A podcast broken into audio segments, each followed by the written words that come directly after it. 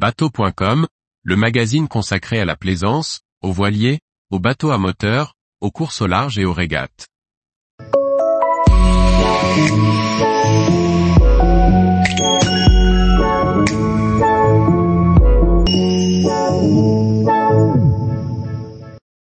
Comment récupérer un bateau abandonné dans les ports?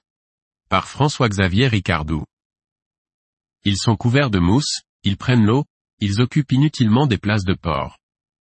Ce sont les bateaux abandonnés, qui posent problème aux gestionnaires de port et aux plaisanciers.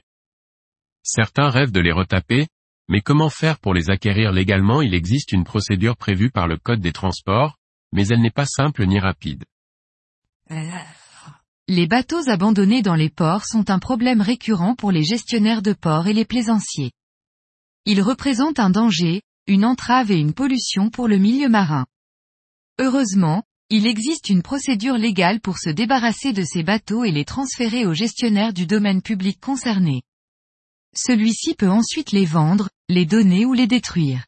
Les plaisanciers qui sont intéressés par un bateau abandonné peuvent donc tenter de le récupérer en contactant le gestionnaire du domaine. Il faut cependant respecter la loi et être patient dans ces démarches. Aussi longtemps que cette déchéance de propriété n'a pas été déclarée, le bateau appartient toujours à une personne et rien ne peut ni ne doit être intenté à l'encontre du bâtiment. Tous les jours, retrouvez l'actualité nautique sur le site bateau.com.